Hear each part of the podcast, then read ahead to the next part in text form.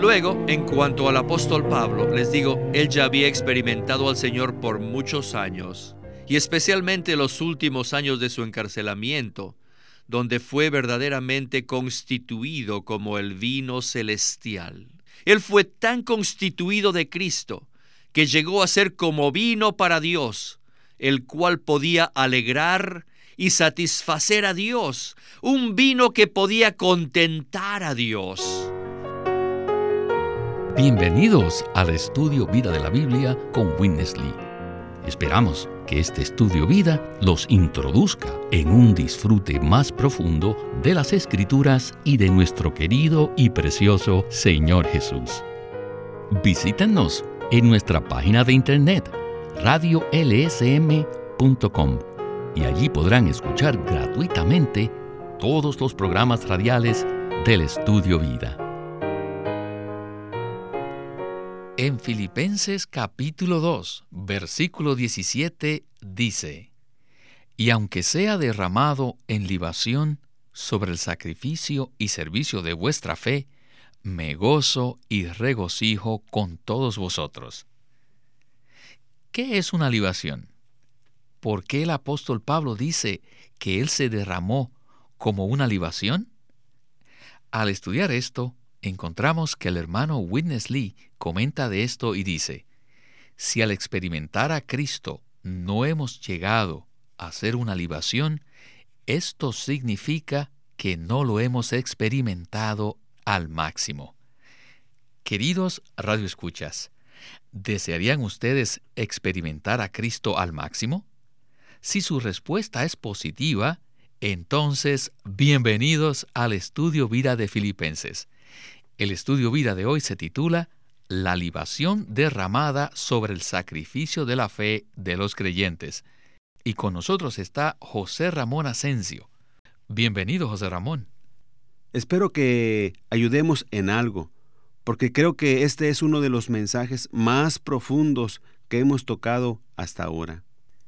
Vale la pena mencionar que tocamos este tema de la libación en el estudio Vida de Génesis y fue un programa sobresaliente y vimos algo en ese entonces de lo que es libación. Y espero que el Señor nos dé su gracia para que hoy veamos algo más de lo que es la libación. Así que, antes de comenzar la porción de Winnesley, creo que sería muy apropiado presentar una introducción bíblica de lo que es la libación. En Filipenses 2.17 Pablo hace referencia a la libación mencionada en el libro de Levítico. Para todos los que no están familiarizados con este sacrificio adicional, les leeré una porción del estudio vida de Filipenses que creo que será un buen trasfondo para entender lo que es la libación. Y estoy leyendo del estudio vida impreso de Filipenses, el cual animamos a nuestros redes escuchas a que nos llamen para que así puedan recibir información de cómo pueden adquirirlo. Bueno, dice así el estudio vida impreso de Filipenses. Los holocaustos, las ofrendas de flor de harina, las ofrendas de paz, las ofrendas por el pecado y las ofrendas por las transgresiones constituían las ofrendas básicas. Pero la libación no se contaba entre ellas. Las cinco ofrendas principales mencionadas en Levítico 1 al 6 tipifican diferentes aspectos de lo que Cristo es para nosotros ante Dios. Al leer números 15 del 1 al 10 y 28 del 7 al 10, vemos que la libación acompañaba a las ofrendas básicas. Si alguien presentaba alguna de las ofrendas sin libación, era evidente que faltaba algo, o también podía indicar que el oferente era pobre. En realidad, la libación significa que aquel que la presenta llega a ser una libación en sí mismo. Pero esto no implica que llegue a serlo basándose en lo que es por naturaleza. A fin de ser una libación, él debía disfrutar a Cristo hasta ser lleno, impregnado y saturado de él. Cristo es el vino celestial, y cuando lo disfrutamos, Él nos llena hasta saturarnos de sí mismo. Entonces, llegamos a ser vino apto para ser derramado como libación sobre las ofrendas que presentamos a Dios. Bueno, José Ramón, ¿quisiera usted añadir algo a esta introducción que acabamos de leer del estudio Vida de Filipenses? Siento que lo que usted acaba de leer debe ser hecho real en nosotros y experimentado por nosotros, a fin de conocer a Cristo en nuestra experiencia. Debemos conocerlo no solo de forma objetiva, como una enseñanza, sino en experiencia. Y claro que lo que estamos tocando hoy día es una experiencia más profunda de Cristo. Bueno, comencemos entonces la primera porción con Witness Lee donde hablará de la libación mencionada por el apóstol Pablo en Filipenses 2.17, donde indica que él mismo era derramado en libación sobre el sacrificio y servicio de la fe de los filipenses. Empecemos el estudio vida con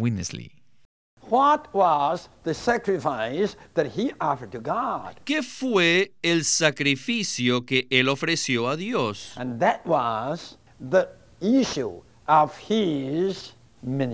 ¿Y cuál fue el resultado de su ministerio? Lo que resultó de su ministerio fue la fe de los creyentes.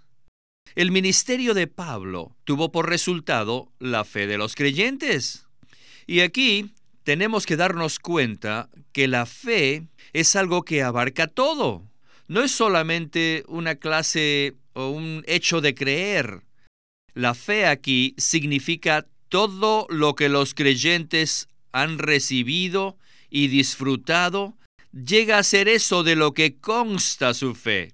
Y esta fe es simplemente el resultado del ministerio del apóstol Pablo. El ministerio del apóstol produjo en los creyentes una fe todo inclusiva. Y Pablo ofreció esta fe a Dios como un sacrificio. De manera que este elemento constitutivo de los creyentes, que es la fe, fue considerado por el apóstol como sacrificio, un sacrificio muy bueno. Este fue el sacrificio que Pablo le ofreció a Dios. Yo no me atrevería a compararme con Pablo, pero sí puedo testificar que a veces en mis oraciones yo he considerado el disfrute y la experiencia que todos ustedes tienen de Cristo. Y esta ha sido como una ofrenda para Dios. ¿Ven esto? Aleluya. Así que existe cierta fe, la cual resulta de nuestras experiencias que tenemos de Cristo, de nuestro disfrute de Cristo entre nosotros. Existe tal cosa. José Ramón, estamos aquí en una esfera de experiencias subjetivas y el hermano Lee tocó algo muy íntimo. Así que le haré una pregunta también que tiene que ver con la experiencia. Sé que usted estuvo bajo el ministerio del hermano Lee por varios años, antes de que partiese con el Señor en 1997.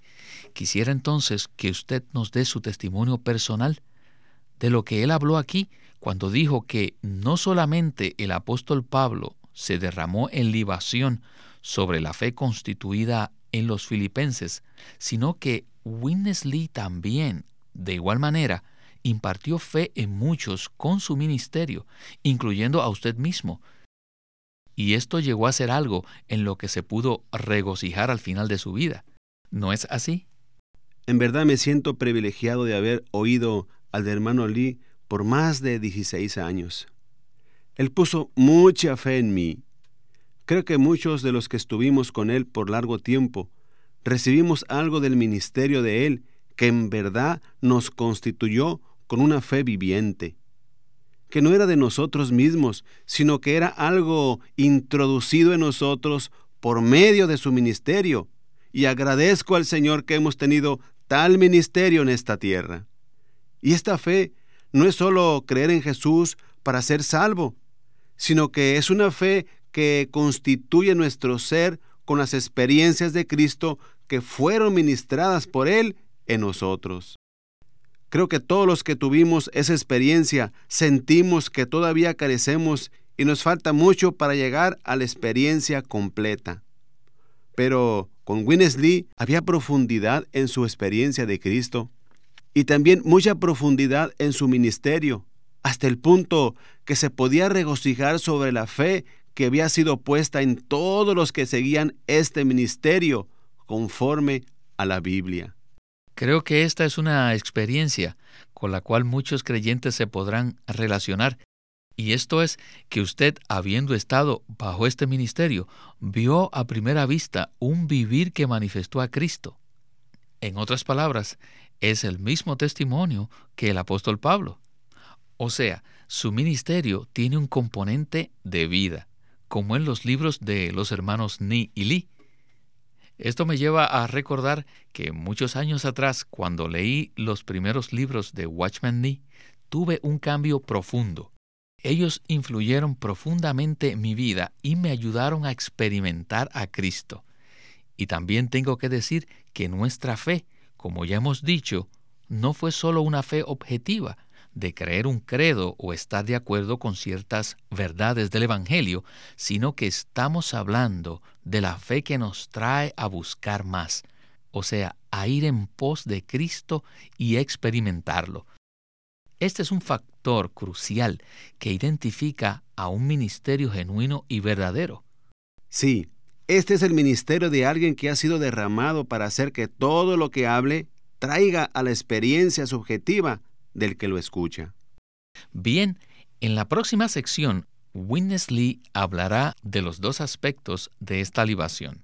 Primero, la fe que es constituida en los creyentes y segundo, el vino que es producido en el apóstol y que es derramado sobre la fe de los creyentes. Adelante con Winnesley. Uh, Según el principio en el Antiguo Testamento, la libación no debía ser ofrecida separada o aparte de alguna ofrenda básica. O sea que requería cierta ofrenda básica para ofrecerla.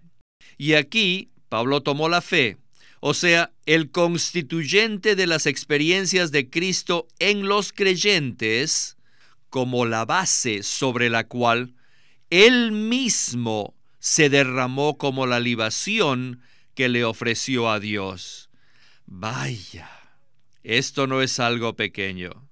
Así que la libación aquí es la constitución del apóstol Pablo y la fe también es una constitución, la constitución de los creyentes. Aquí vemos dos constituciones en dos partidos. La fe es el constituyente en los creyentes que resulta de las muchas experiencias de Cristo y del disfrute que tienen de Cristo. El resultado es lo que el apóstol Pablo llamó la fe. Aleluya. Que a los ojos de Dios existe una fe tan excelente, tan hermosa y maravillosa, que Dios la estima como un sacrificio para él. Luego, en cuanto al apóstol Pablo, les digo, él ya había experimentado al Señor por muchos años, y especialmente los últimos años de su encarcelamiento, donde fue verdaderamente constituido como el vino celestial. Él fue tan constituido de Cristo que llegó a ser como vino para Dios, el cual podía alegrar y satisfacer a Dios, un vino que podía contentar a Dios. José Ramón, qué escena tan maravillosa estamos viendo aquí. Vemos el elemento constitutivo de la fe de los creyentes filipenses y también el elemento constitutivo de la libación que vemos en el apóstol Pablo. Esta fe no se produce de la noche a la mañana, ¿verdad? Claro que no. ¿Podría usted simplificar esta palabra profunda para que todos la podamos entender? Podríamos decir que un sacrificio o una ofrenda satisface a Dios y la libación lo alegra. Me acuerdo que en cierto punto el hermano Lee dijo que esto era como un postre después de la cena. Uno puede comer una buena comida y estar satisfecho, pero sin el postre, mmm, no está del todo contento. Así que necesita un poquito más. Necesita comer algo dulce para estar extraordinariamente satisfecho. Esto es lo que pasa con las experiencias que recibimos al experimentar a Cristo por medio del ministerio. Llegan a ser una buena comida. Llegamos a estar verdaderamente saturados de Cristo, constituidos de Cristo, y lo experimentamos tanto que llega a ser una libación. Esto es lo que verdaderamente alegra a Dios, y este es el postre después de la cena. Así que Pablo se refería a esto. Pablo llegó a ser una libación porque estaba plenamente saturado y empapado con las experiencias de Cristo, hasta el punto que Cristo mismo llegó a ser su elemento, lo cual hizo que Pablo fuera una libación. Él había experimentado a Cristo a lo sumo, al máximo, y él se regocijaba en esto porque esto es lo que también Pablo había forjado en los creyentes. Cuando ellos oyeron estos mensajes, vieron y experimentaron lo mismo que había sido constituido en él, y esto llegó a ser la fe de ellos. Y esta fe los llenó y fue su elemento constitutivo, y estaban llenos de fe. Y este elemento constitutivo llegó a ser la satisfacción y la alegría de Dios. Esto quiere decir que el ministerio del apóstol Pablo produjo esa fe en los creyentes y ahora él podía ofrecer esa fe como sacrificio a Dios, como una ofrenda que podía presentar a Dios. Sin embargo, lo que había sido constituido en el apóstol Pablo llega a ser el mejor postre, algo que en verdad alegraba a Dios. Sí, este es el postre para Dios. José Ramón, queremos llegar ahora a la porción final en cuanto a la libación. Y quisiera decir que mientras más escuchamos este mensaje, más precioso se está poniendo. Continuemos con Winnesley. Pablo consideraba that he had been all the time sacrificed for his ministry. que él continuamente se había sacrificado por su ministerio. Y ahora, al último momento, en la última etapa, sería martirizado. Y consideraba que en su martirio él sería derramado como libación. Según los que lo perseguían, ellos estaban matando al apóstol Pablo, pero para el apóstol Pablo no era así no lo consideraba como una matanza, sino que lo consideraba que se derramaría a sí mismo. ¿Ven esto? Esto lo indica el versículo 17 que dice, y aunque sea derramado en libación sobre el sacrificio y servicio de vuestra fe. Sobre dos cosas. Me gozo y regocijo con todos vosotros Oh, esta palabra es profunda y muy, pero muy conmovedora. Debo testificar que he sido profundamente impresionado una y otra vez por esta palabra del apóstol Pablo. Esta palabra indica e implica mucho. Indica e implica que Él siempre fue un sacrificio por su ministerio. Nosotros, los que estamos sirviendo a las iglesias, y estamos ministrando Cristo a los santos, tenemos que aprender de este modelo, el modelo del apóstol Pablo. O sea que tenemos que ser un sacrificio todo el tiempo. Tenemos que saber que si no hay sacrificio no habrá ministerio. No puede existir un ministerio sin sacrificio. Nunca debemos de pensar que cuanto más nos sacrifiquemos, más seremos recompensados. No, no es así. Están en lo incorrecto. Un ministerio no quiere decir que recibiremos recompensa, sino que significa que siempre habrá un sacrificio. Finalmente tendremos que aprender a decir como Pablo, aunque sea derramado, me he sacrificado continuamente. Y al final, aún seré derramado como libación. Si hiciéramos esto, yo me regocijaría. Me gozo y regocijo con todos vosotros. José Ramón, estas palabras siguen sonando aún en mis oídos. Sin sacrificio no puede existir un ministerio. O sea, que si no hay sacrificio, no hay ministerio.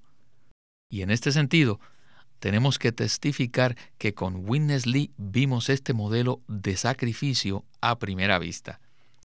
Recordamos que al final de su vida, la última palabra que oyeron los que estaban allí con él en su lecho de muerte fue sacrificio. No hay duda que escuchar tal palabra al final de una vida significa que ésta ha sido consagrada al Señor. En este sentido, ¿tiene algún comentario de este mensaje tan conmovedor, José Ramón? Es un honor poder hablar del ministerio de nuestro hermano. Quisiera decir que él vivió una vida saturada de Cristo, a tal grado que en su ministerio llegó al punto en que impartía fe a otros y este ministerio fue la fe que ellos tenían para experimentar a Cristo. Y esa fe que había sido impartida en ellos llegó a ser una base para que el ministro se derrame sobre el servicio y sacrificio de la fe de ellos. Esto no es fácil de entender, pero sí es fácil darnos cuenta de que hay dos elementos constitutivos. Por una parte la fe de los creyentes y por el otro lado la libación del apóstol. Y estos dos elementos se hacen eco el uno al otro. Pablo se regocijaba sobre la fe de ellos y ellos se regocijaban sobre el hecho de que ha cumplido su ministerio y ha llegado a ser una libación. Esto no puede ser de un solo sentido o de una sola dirección. Hay un regocijo para ambos lados. Así que la fe de los creyentes es causa para que el apóstol se regocije y el hecho de que Él se derrame en libación es causa para que ellos se regocijen. Así que por eso dijo, me gozo y regocijo con todos vosotros, y asimismo gozaos y regocijaos también vosotros conmigo. Así que el apóstol se regocija y los creyentes responden regocijándose. Así que vemos aquí un regocijo mutuo a medida de que el apóstol estaba enfrentando al martirio. Normalmente pensamos del martirio como algo muy terrible y triste. Pero según se presenta en Filipenses, en una persona que ha sido derramada en evasión sobre la fe de todos aquellos a quienes se les había ministrado, llegó a ser la causa de celebración y aún el regocijo de los creyentes es como una forma de felicitación, la manera de felicitarlo, que él había tenido éxito en verdad y había sido útil al llegar a ser esta libación. Y vale la pena mencionar que no es que buscamos la muerte, y ciertamente no es algo que queremos apresurar, pero en el testimonio que vimos con el hermano Lee, y también con otros que han llegado a tal grado en su vida espiritual, pudimos ver que ellos pueden satisfacer a Dios tanto en su vivir como en su morir. Y con los tales hay una dignidad y tal testimonio que cuando parten para estar con el Señor, su muerte es verdaderamente impresionante. Recuerdo muy claramente la reunión memorial de Witness Lee durante su sepelio, y todos los eventos relacionados con esto. Y aún podemos testificar que esto tuvo un gran efecto en las personas que aún trabajaban en el cementerio. Había tal dignidad, no un llanto de pérdida, sino más bien de agradecimiento. En todo eso hubo algo que en verdad satisfacía a Dios, lo cual se notaba y se sentía. ¿Recuerda? Sí, este fue un sepelio muy distinto. En verdad, fue como una celebración y una felicitación por haber acabado la carrera. Amén. Si el Señor demora su venida, quisiéramos que esto también se diga de nosotros cuando partamos con el Señor. Bueno, José Ramón, muchísimas gracias por sus comentarios de este estudio vida tan significativo. Gracias por este estudio vida.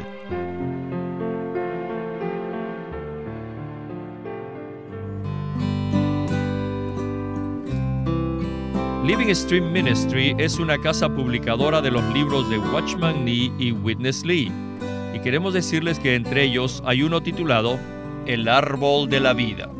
Cuando Dios creó al hombre, lo puso al frente de dos árboles, el árbol del conocimiento del bien y del mal y el árbol de la vida. Con la advertencia que Dios hizo al hombre de no comer del primer árbol, le insinuaba su deseo de que comiera del árbol de la vida, lo cual significa que el hombre debía tomar a Dios como su suministro de vida. Dios no busca cristianos que tengan un buen comportamiento, sino personas que experimenten y disfruten a Cristo como la realidad del árbol de la vida. Esto cumple el plan eterno que Dios tiene para el hombre. No se olviden, este libro se titula El árbol de la vida, escrito por Witness Lee. El estudio Vida de la Biblia es una producción de Living Stream Ministry que presenta el ministerio de Watchman Nee y Winnesley. Winnesley sirvió fielmente al Señor durante más de 70 años y culminó su labor con este exhaustivo comentario de todas las escrituras llamado El Estudio Vida de la Biblia. Queremos animarlos a que visiten nuestra página de internet libroslsm.com Allí encontrarán los libros impresos del ministerio de Watchman Nee y Witness Lee, la Santa Biblia versión recobro con sus notas explicativas y también encontrarán folletos, himnos, varias publicaciones periódicas y libros en formato electrónico. Por favor, visiten nuestra página de internet libroslsm.com. Una vez más, libroslsm.com o llámenos a nuestro teléfono gratuito 1-800-810-1149. 1-800-810-1149. Además, si desean, pueden comunicarse con nosotros enviándonos un correo electrónico a estudiovida.lsm.org. Una vez más, estudiovida.lsm.org punto